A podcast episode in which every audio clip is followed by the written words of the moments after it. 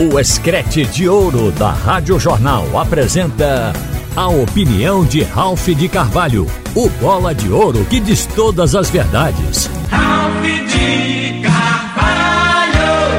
Minha gente, as coisas estão melhorando nesta reta final para o Clube Náutico Capibaribe. Ontem, um resultado que não poderia ser melhor o empate do CSA com o Remo. Isso puxou o Náutico para dentro do G8.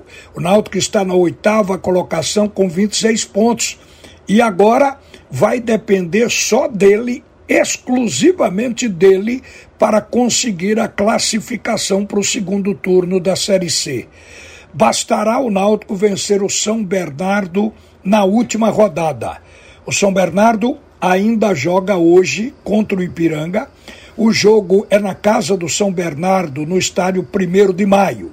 Se o São Bernardo ganhar esta partida, ele vai para 28 pontos e tira ainda hoje o Náutico do G8.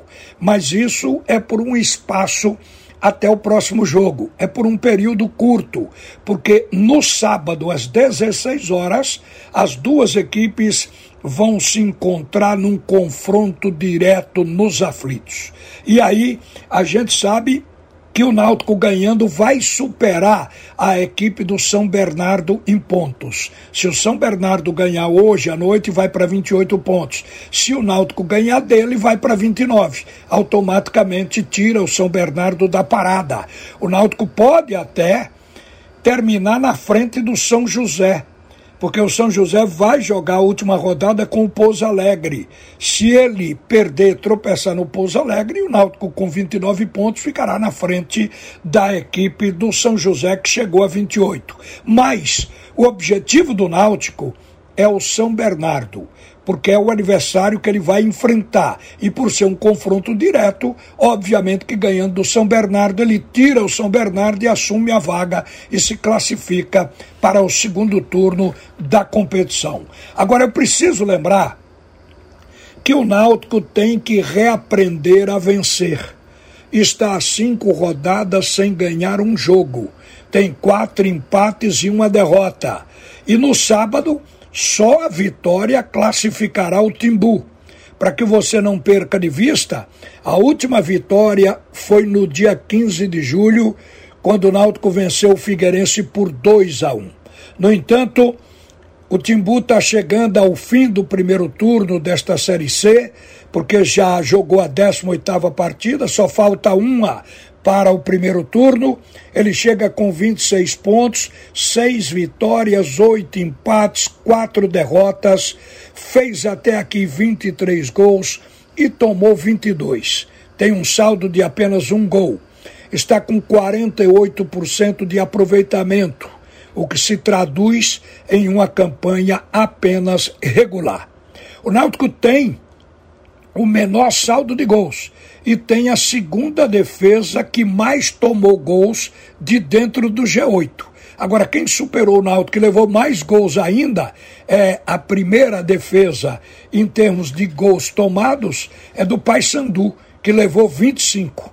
E agora, no outro lado da moeda, quem fez mais gols dentro do G8 foi o Volta Redonda.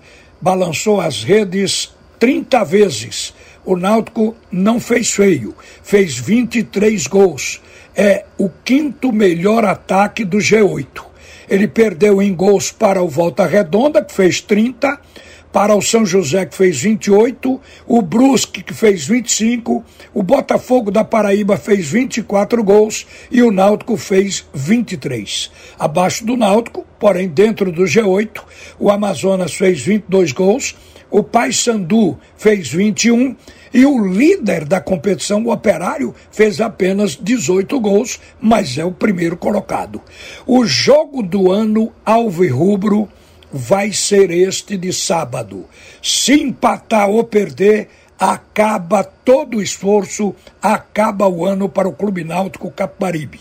É para ganhar e tem que observar alguns detalhes que nós vimos no empate de 2 a 2 com o Brusque.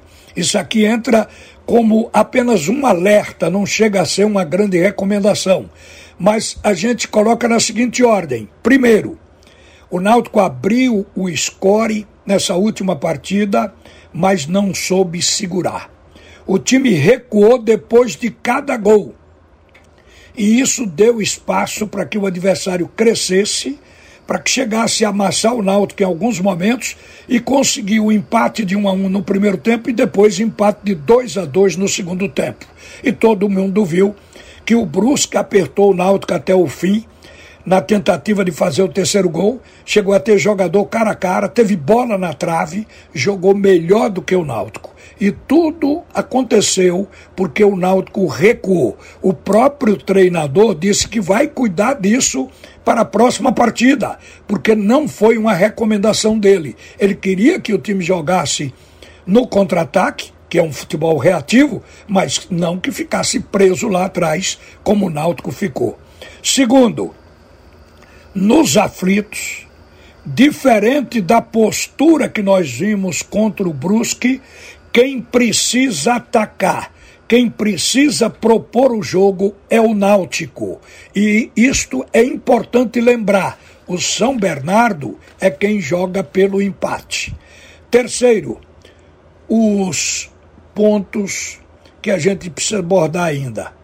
Os jogadores que jogam pelas extremas, os pontas, eles precisam fazer mais alguma coisa do que só cruzar. Porque aí os zagueiros estão impedindo da bola chegar para o centroavante.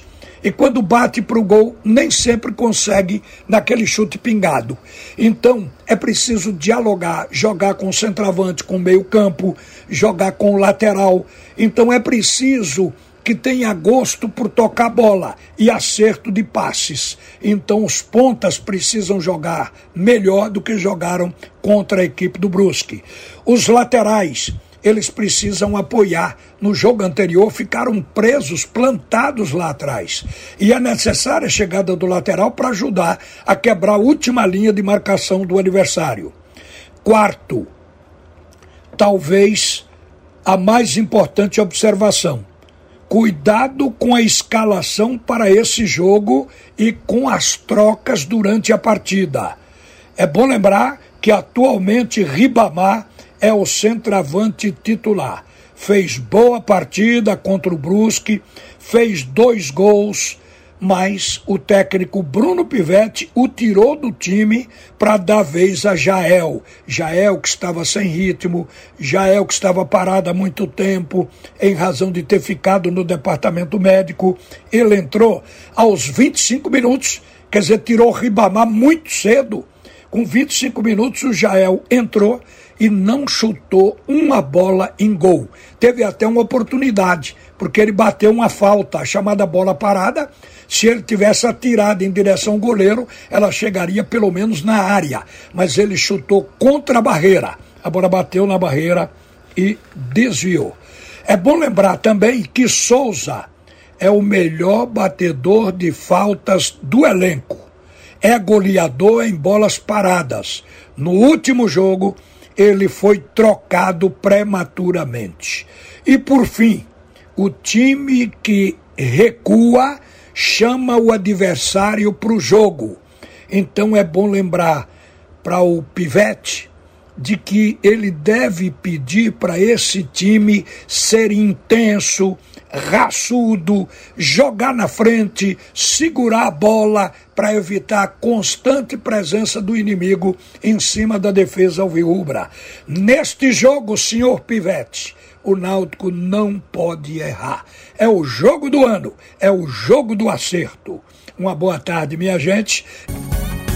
Você ouviu a opinião de Ralph de Carvalho, o bola de ouro que diz todas as verdades.